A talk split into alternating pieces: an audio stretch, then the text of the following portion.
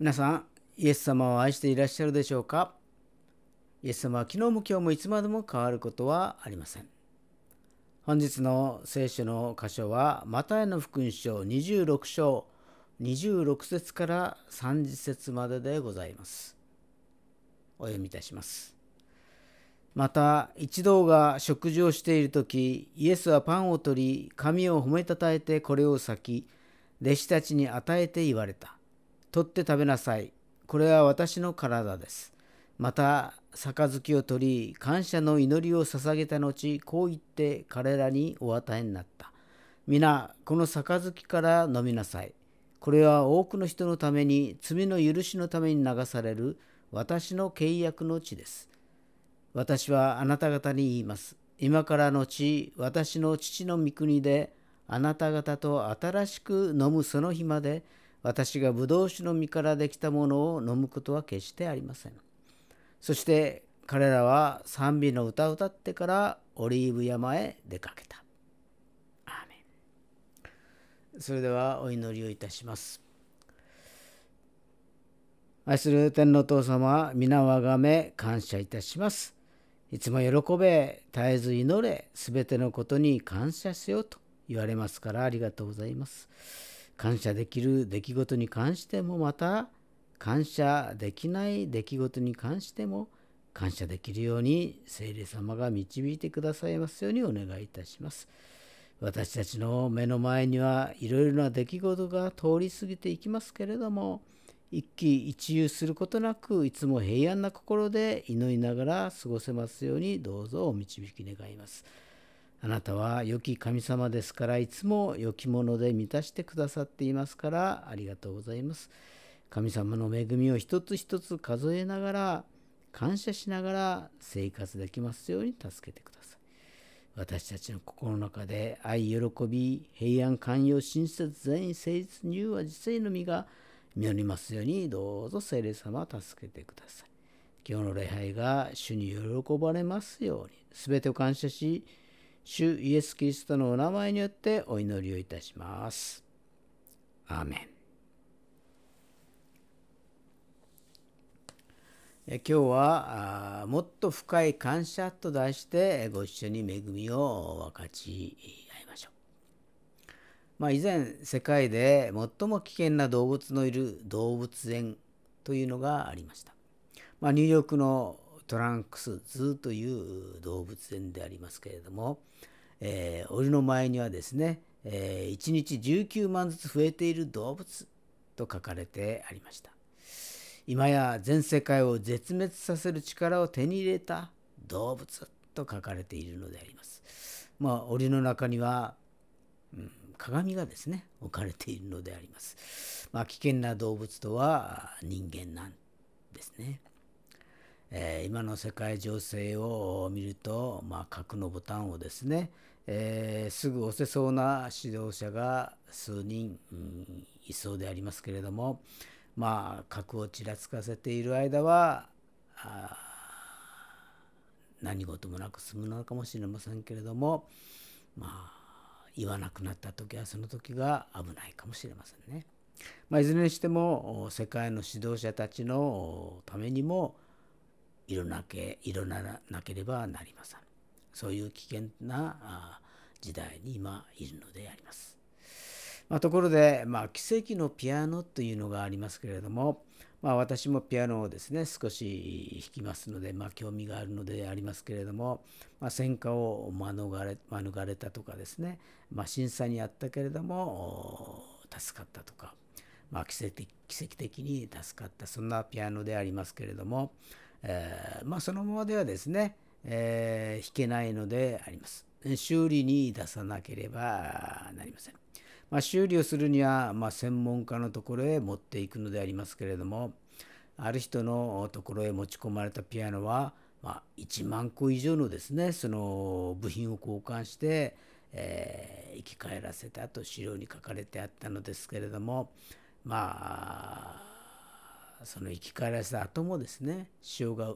浮き出たりして、えー、メンテナンスをですね何度も何度もしなければならない、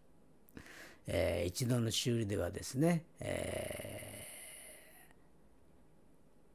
ー、ダメであるということですね。何度も何度もメンテナンスをして、えー、可愛がってですね、えー、そして美しいメロディーが奏でるようになるということでありますけれどもまあピアノが壊れたらそういう専門的な人のところにですね持っていく専門的に扱っている人のところへ、えー、持っていくそれが一番いいのであります。まあ、あの私もパソコンがですね、え、なかなか動かないそのような時にですね自分で、うん、修理しようかなと思ったんですけれどもやっぱり専門家のところへ持っていった方が一番いいかなと思って、えー、持っていったらですね、まあ、23日で、まあ、サクサク動くようになったので、えー、あります。まあ、ピアノにしてもパソコンにしても、えー、それを専門に扱っている人のところへ持っていくとですねきちんと修理をしてくださるのであります。もし人間が壊れたら人間をお作りになった神様のもとへですね行けば直すことができるのであります。神様は私たちを愛してお作りになったのであります。愛する作品が壊れてしまった。そうするとですね、うん、作った人は本当に心を込めて愛をかけてですね修理をするのであります。神様もですね人間をお作りになったので、ね、人間が壊れたらやっぱりですね、えー、心を込めて修理をする、うん、癒すということであります。まあ、神様が私たちをお作りになりそして私たちを愛してですね、えー、お作りになったのであります、えー、だから私たちが壊れたら人が壊れたらやっぱり神様のもとへ行くというのが一番であります。神様は私たちを愛して限りない愛を持って、え、イエス様を送ってくださいましたイエス様は神様ですけれども人となられて、え私たちのもとへ降りてこられたのであります。それは十字架に最終的には十字架にかかるためでありました。十字架にかかることによって自分を犠牲にすることによって、え私たちの命をですね救ってくれた罪からあがなって永遠の命を与えてくださった神様の子供としてくださったのであります。まあ、これ以上の大きな愛はないということでこれは本当に感謝すべきことであります。でもこの世を過ごしているとですね、えー、感謝できないことも多々起こってくるのであります。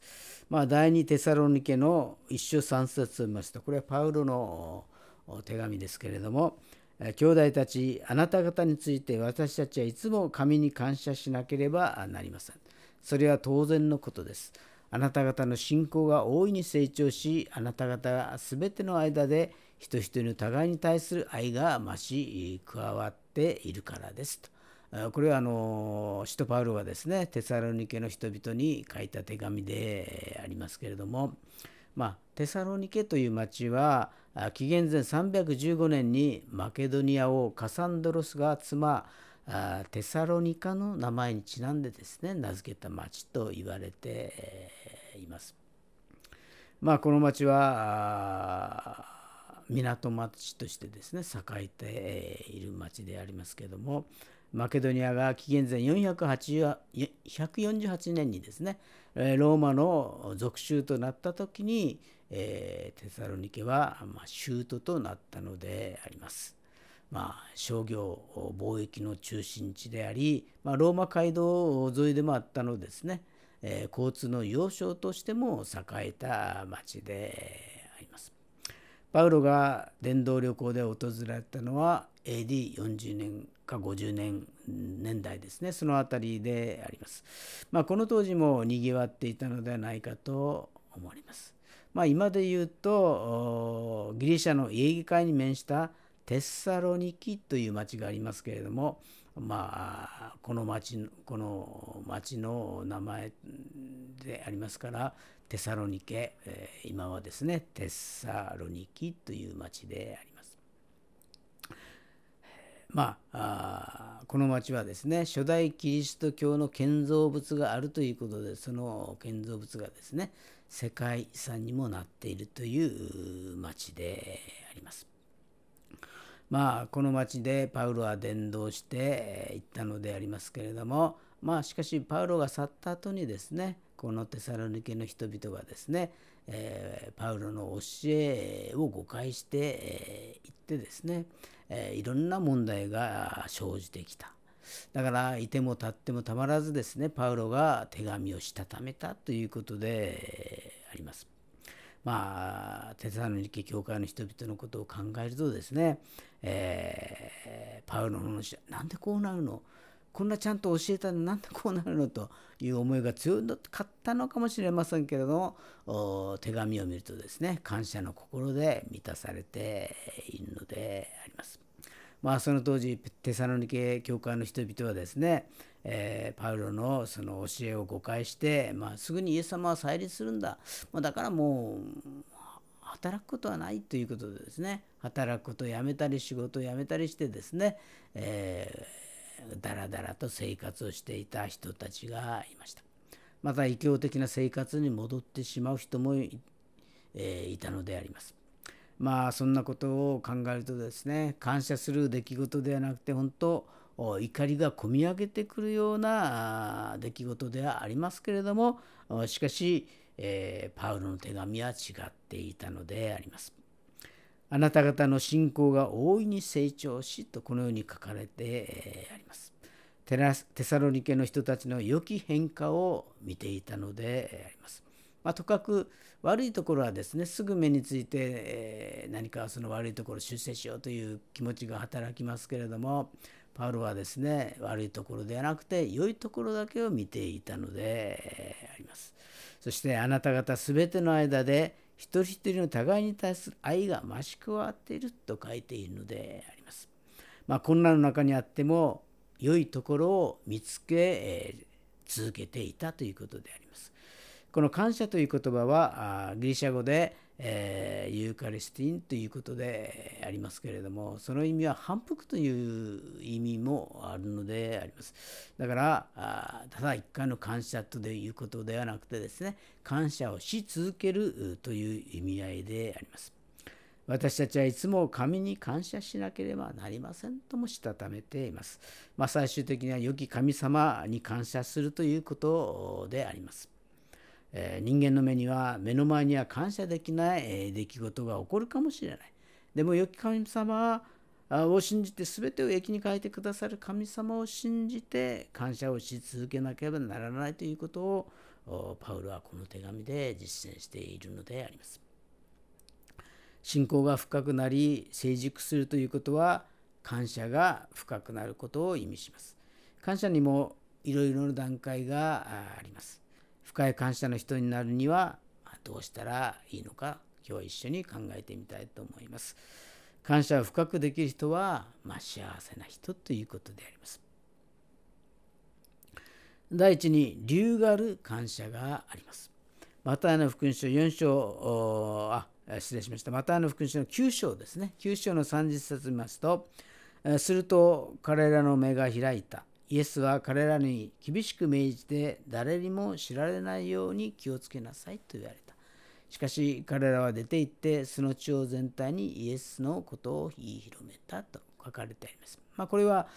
目が見えなかった人がイエス様によって癒されたという明確な事実があるので、まあ嬉しくてですね、えー、感謝があふれたので、まあ、イエス様は誰にも知られないようにしなさいと言ったんですけれども嬉しさのあまりですね感謝があふれて、まあ、言い広めていったということであります。まあ、はっきりとした理由がありました。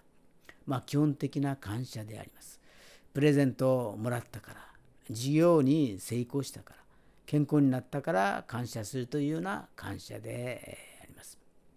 命が救われたから感謝するというのはですね、まあ、当然な感謝であります。まあ、しかし感謝ができない時問題が起きるのであります。聖書の中に、えー、10人のツァラート人のツァラートにかかったですね侵された人々の話が出てきますけれどもイエス様がその10人を癒したんですね。えー、皆喜びましたけれどもイエス様に戻ってきたのは10人のうちの1人だけでありました。サマリア人一人だけがイエス様のところに戻って感謝を捧げたのであります。イエス様は10人癒されたのではないか？残りの人はどこにいるのかと探されましたけれどもイエス様は感謝を捧げた人にはですね行きなさい。あなたの信仰があなたを救ったのですと言われました、えー、彼は癒されただけではなく永遠の命までも得ることになったのであります、まあ、このように私たちは神様に感謝捧げると神様は私の神様になるのであります。天国恵み力が私のものとなるのであります。私たちが感謝すると感謝するものが私たちのものになります。このように感謝する人はあわしのようにですね高く高く登ることができるのであります。第2に感謝する理由がない感謝がマダニエル書3章18節を見ますとしかしたとえそうでなくても王よご承知ください私たちはあなたの神々に神々には使えずあなたが立った金の像を拝むこともしません。これはネブカド・ネツァル王がイスラエルから連れて来られた3人の若者にですね金の像を拝めと命令したのでありますけれどもその時の若者たちの応答であります。たとえそうでなくてもとここに書かれてあります。目の前の出来事が感謝できないとしても自分が信じる神様に感謝を捧げるということであります。これは特別の感謝、信仰の感謝であります。すべて何かがうまくいくので感謝するのではなくて、損を受けたり失ったりいろいろな苦しみがある中での感謝であります。神様の御心が苦難の中にある。すなわち、摂理の中の感謝であります。まあ、昔、あるホテルの億万長者のです、ね、娘さんが、えー、飲酒運転で免許停止の処分を受けました。まあ、彼女はお金で解決しようとしたのですけれども、まあ、刑務所に入らなければならないようになったのであります。しかし、刑務所の生活が彼女の人生を180度変えたのであります。神様がなさることは全て理由があると思います。刑務所の中で私は一番大切なものは何かということを学びましたと彼女は、えー、後に告白をするのであります。自分は一体何者なのかということを考える時間が与えられたのであります。神様が私たちを苦しめるのは本当の心ではありません。苦しみを通らせて、えー、ついに、えー、私たちを幸せにするためであります、イスラエルがバビロンに保守になった理由も偶像崇拝から完全に解放されるためでありました。そのために彼らは苦しみを受けたのであります。私たちは全てに感謝しなければなりません。良き神様を信じて毎日どんなことがあっても感謝する心が寛容だと。第3に自分を与え犠牲する感謝があります。ヨハネの福音書の12章の23節を見ますと、するとイエスは彼らに答えられた。人の子が栄光を受ける時が来ました。誠に誠にあなた方に言います。一粒の麦は地に落ちて死ななければ一粒のままです。しかし死ぬなら豊かな実を結びます。自分の命を愛する者はそれを失い、この世で自分の命を憎む者はそれを保って永遠の命に至りますとこのように書かれてあります。イエス様が十字架を通して自分を与え犠牲する感謝を私たちに教えてくださいました。ご自分の体を引き裂き血を流しご自分をお与えになりました。イエス様が生産をされる時ご自分を与えながら感謝されました。一粒の麦となって死ぬことによって多くの人々に永遠の命が与えられ罪が許され幸せになるための感謝を捧げることができるようになりました。私たちは教会に来てこの感謝を捧げているのであります。自分を犠牲にして奉仕をしながら献金をしながら感謝する。これを通して人々が救われていく。幸せになる。それを見て私たちが感謝を神様に捧げるのであります。これが一番深い、えー、段階の感謝であります。自分を与えて神様に感謝を捧げる。そのような人はどこに行っても何をしても幸せを失うことはありません。祝福された人生となるのであります。それではお祈りをいたします。愛する天皇お父様皆をあがめ感謝します。イエス様は神様なのに人として降りてこられました。それは私たちを救うために十字架にかかるためでありました。十字架を通して自分を与え犠牲する感謝を教えてくださりありがとうございます。あなたの犠牲ゆえに私たちは罪から救われ永遠の命が与えられ神様の子供となることができました。あなたのその限りない愛に感謝します。私たちの目の前には感謝できない出来事が起こってきますけれども悪い出来事を見続けるのではなくて良きところを探す心を備えてくださいますようにお願いいたします。いつも喜び絶えず祈りすべてのことに感謝できますようにどうぞお導き願います。今日の礼拝を感謝しすべてを感謝し主イエス・キリストの名前によってお祈りをいたします。アーメン。